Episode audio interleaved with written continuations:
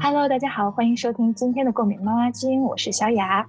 Hello，大家好，我是静云。今天是我们的第十一期，那么这一期呢，我们会做一些小小的改动，然后我们这一期搞一个比较新颖的方式啊，就是快问快答的方式，用来回顾一下我们前十期讲的一些关于过敏知识和一些疑问的一些回顾。对，然后除此之外呢，我们也会提到一些之前没有包含的一些呃过敏最常见的大家的疑问。嗯，那我们也当巩固一下自己的知识了。我们就现在开始吧，请听题。第一题是什么是食物过敏呢？食物过敏呢，就是指你的身体免疫系统错误的把食物蛋白当成一种坏蛋白，就是有威胁的蛋白，然后在体内呢产生了反应，症状呢从轻微到可以危及生命。答对了，我们好傻呀，我们是做的弊的，开卷考试。好，那我来问第二题喽，请问食物过敏和食物不耐受的区别是什么？大家经常会把食物过敏和食物不耐受混淆，但它们二者有着本质的区别。食物过敏呢，像小雅刚刚说的，它是由于你的免疫系统错误的把这个好的蛋白当成了坏的蛋白。这个食物过敏呢，它会影响你的免疫系统，它的症状也会比食物不耐受严重一些，有的时候会甚至危及生命。那么不耐受呢，是指说你的身体里面无法产生一种可以消化食物的那种。分解酶让你感觉到不舒服，通常是胃部的不舒服，但是不太会危及生命。最常见的不耐症呢，就是乳糖不耐症。对的，请听题：最常见的食物过敏源有哪一些呢？那我们查了一下，那个 FAIR 网站上面说，已知会引起食物过敏的食物已经有一百七十多种。哇！其实也比我想象的少哎，我其实以为所有的食物基本上都会导致过敏，我以为啊，对对对，因为咱们之前做那个节目不就说嘛，就是任何食物都有可能产生过敏。但我觉得可能就是现在医学上发现对食物产生过敏反应的有一百七十多种。嗯，可能有一些还没有被发现。嗯，这些可能就是特别常见的。有一些人对某一些食物他有过敏反应，但是他可能没有去就医啊，或者是别人根本就不知道，就是医学上也无法做出统计，所以这可能是统计出来的这些，其实还有很多我们都不知道的。对的，但在美国呢，有八种食物造成了百分之九十的过敏反应，他们就是牛奶、鸡蛋、花生。木本坚果、大豆、小麦、鱼和贝类。那我们之前也说过，芝麻现在成为了第九大 食物过敏源，嗯、然后现在也在积极争取可以成为标签上被标出来的一种过敏源。那请问静云，食物过敏反应有哪些症状呢？对食物的过敏反应呢，可能会有很多不同的症状，这个是因人而异的。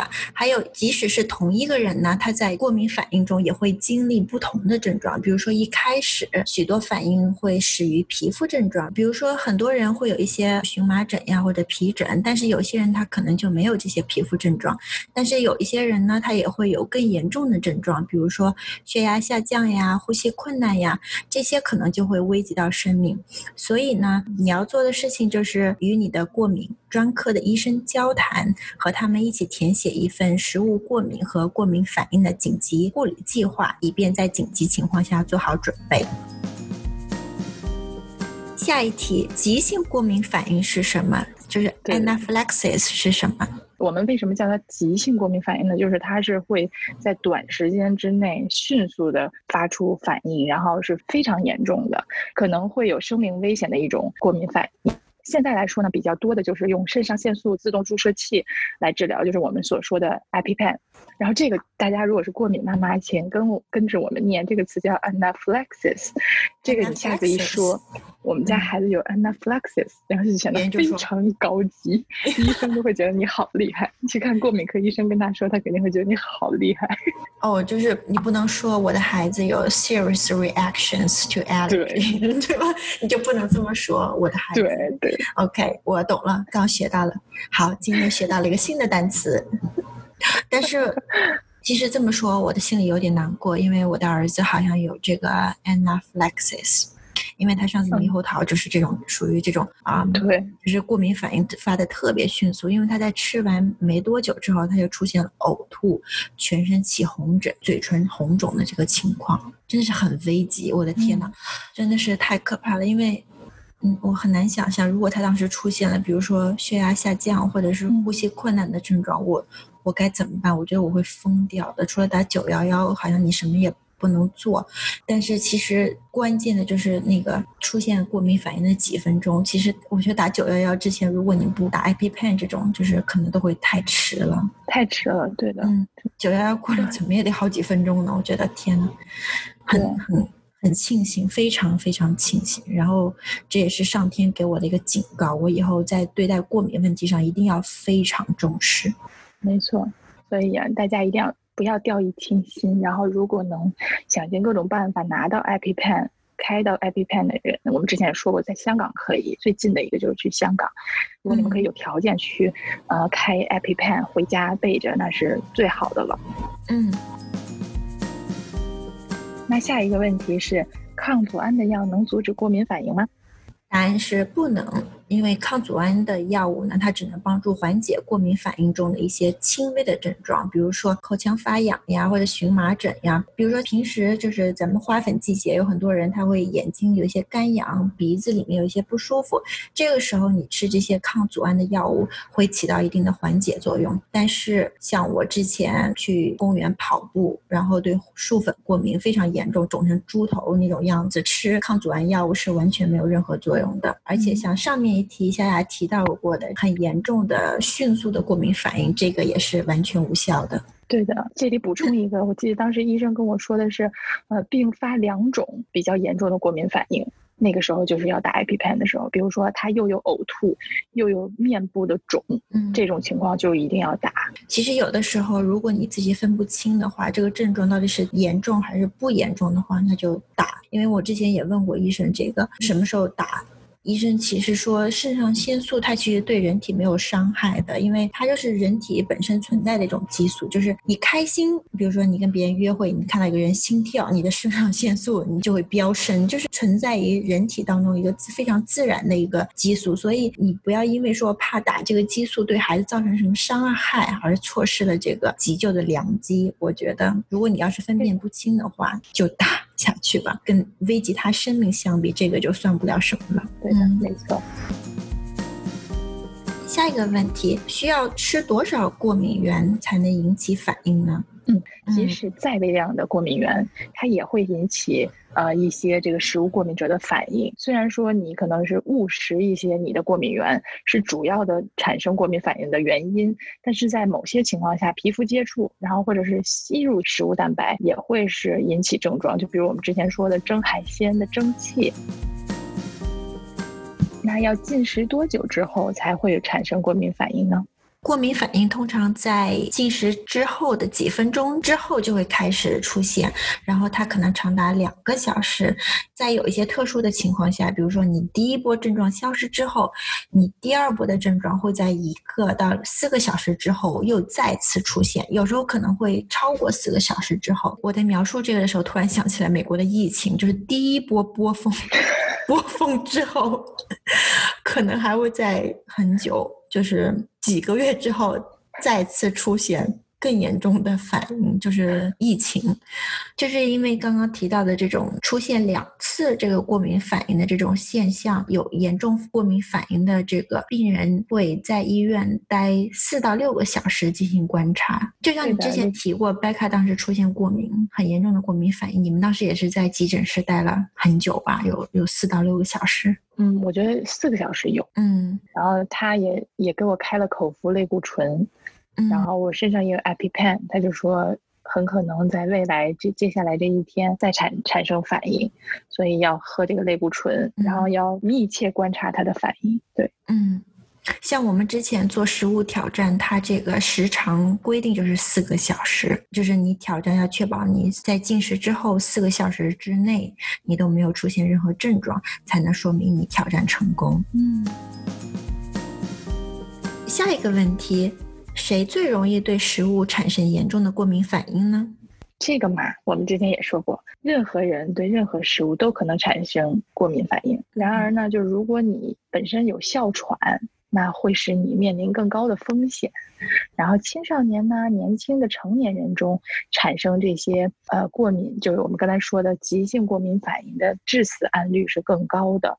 可能是因为他们在饮食方面不是很注意，然后或者是没有得到及时的治疗。因为我觉得小孩子在小的时候，可能父母保护的比较好，到了青少年的时候，一个是跟他黏在一起的时间短。一个是他们又没有到很成熟，知道照顾好自己，又没有像小时候那样很听话，你让他干什么干什么。嗯，而且他们就是那种完全有可能，你知道，到了青少年，他们会有那种什么都不在乎的态度。对的。那我们下一个问题就是，一个人对食物过敏的严重程度，能不能从他之前的反应中预测出来？这个问题呢，我们在之前的节目中也提到过很多次，就是不能，你不能通过你这一次对这个食物的反应来预测下一次。可能这一次你的反应不是很严重，但是下一次你的过敏反应可能就会比较严重，甚至是危及生命。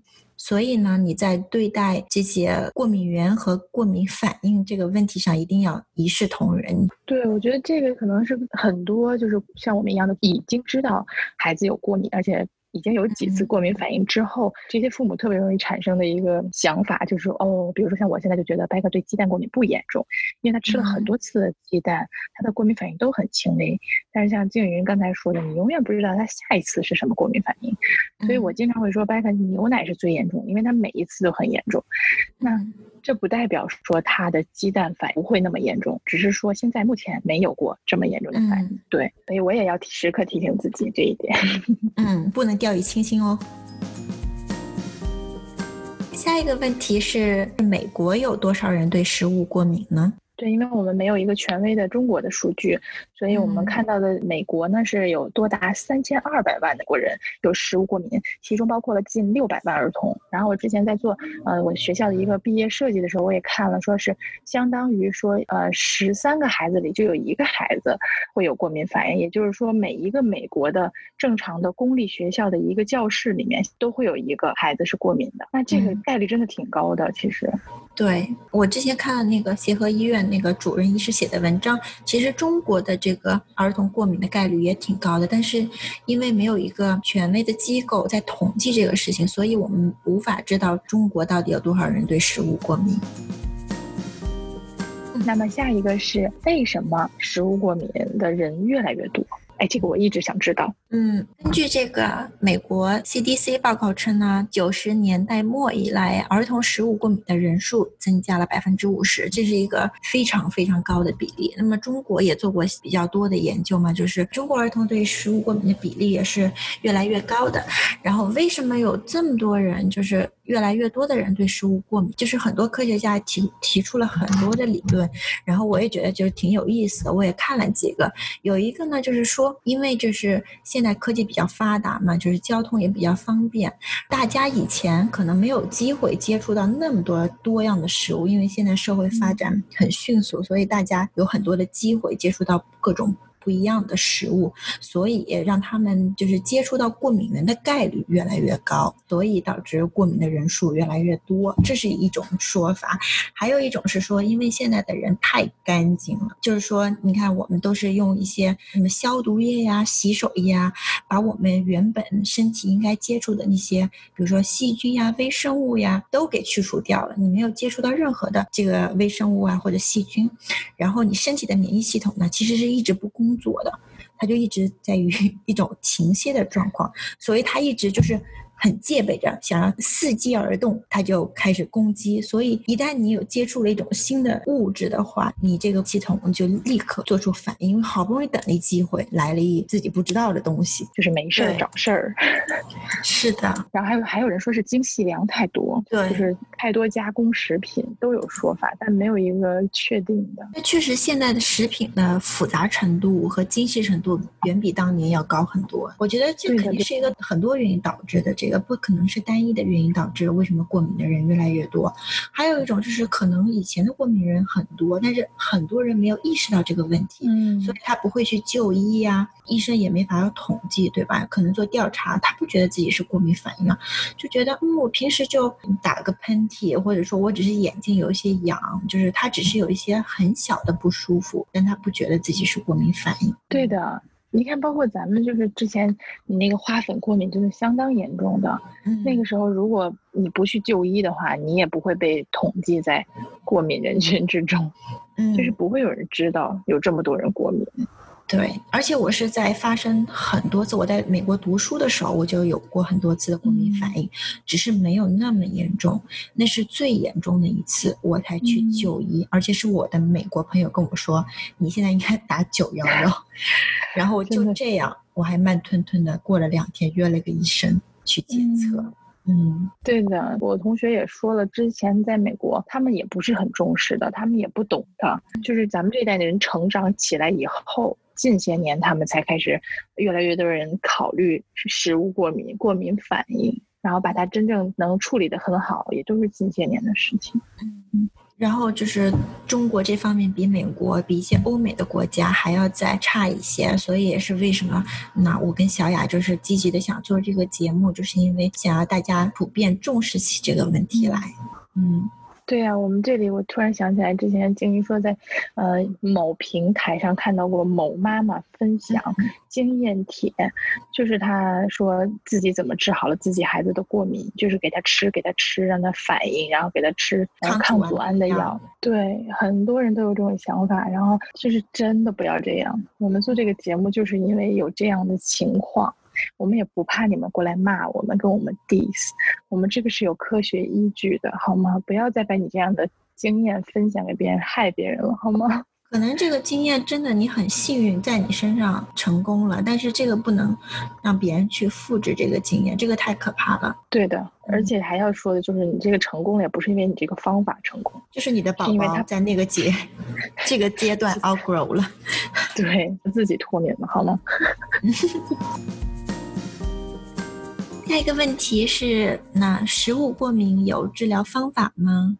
嗯，答案是根治的方法目前没有。我们唯一的方式就是严格的避免食物过敏源来防止食物过敏，这是唯一的方法。EpiPen 是可以阻止过敏严重反应的唯一药物，也就是说它是可以抢救的、急救的这么一种药物，它不是一种治疗。嗯，对，目前是没有这个治疗方案的。那请问，一个人的食物过敏可以好吗？这没有一个绝对的答案，但是根据就是调查显示来说呢，这个像花生、木本坚果、鱼类和这个贝类海鲜这种过敏呢，通常可能是伴随。终身的，比如说牛奶呀、鸡蛋、小麦和大豆这种过敏呢，它一般发生于这个儿童时期，然后等孩子长大了之后呢，它可能会最终消失。这个都是没有绝对的，也有一些小一小部分的人，他们就是对花生呀、木本坚果、像鱼类和贝类海鲜过敏，也会慢慢的就脱敏的，只是概率比较小。我就一直祈祷我跟小雅、Leo 和贝卡都可以慢慢脱敏。就是带着这种期待的心情，是的，期待着，期待着，期待着，期待着，大家都要存有这样的希望，就是我会脱敏，我会脱敏，可能心理暗示也能起一些作用。好啦，最后一个问题就是，如果我认为我呢，或者我的孩子长大之后不再对某一种食物过敏了，那么我可以自己在家尝试少量的这种食物吗？No, no, no. 不可以，因为只有医生过敏的专科医生才能检测这个我们之前说的 IgE，然后呢，他会根据你的数值来判断你是不是可以到呃食物挑战这个阶段，就是去尝试一点点微量开始的这个食物，然后一点点增加这个呃食物量，请不要自己在家没事儿试。很多人一定会心动，因为想当初我也是很心动，给贝卡做了一个烘焙的鸡蛋，然后还好就是少量的时候没有什么反应，但是也有产生严重过敏反应的。人，所以就是听医生的，听医生的，听医生的。对，一定要遵医嘱。没错。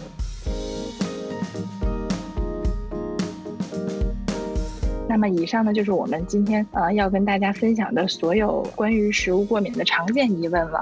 如果大家还有任何想知道的问题，可以欢迎留言给我们。没错，那么下一期呢，第十二期就是我们这个关于过敏的这个啊、话题的呢最后一期，就是暂时的告一段落。关于这个过敏的话题，我们可能会想着开辟一些其他的话题，就是敬请期待吧。那还是要提醒大家一下，我们的节目会在每周四北美时间早上更新。那在中国的小伙伴呢，你就每周五早上起来打开喜马拉雅就可以收听我们的节目了。在北美的小伙伴，你可以通过啊苹果 Podcast、Spotify、Google Podcast 都可以收听到我们。感谢大家的收听，我们下期见，拜拜，拜拜。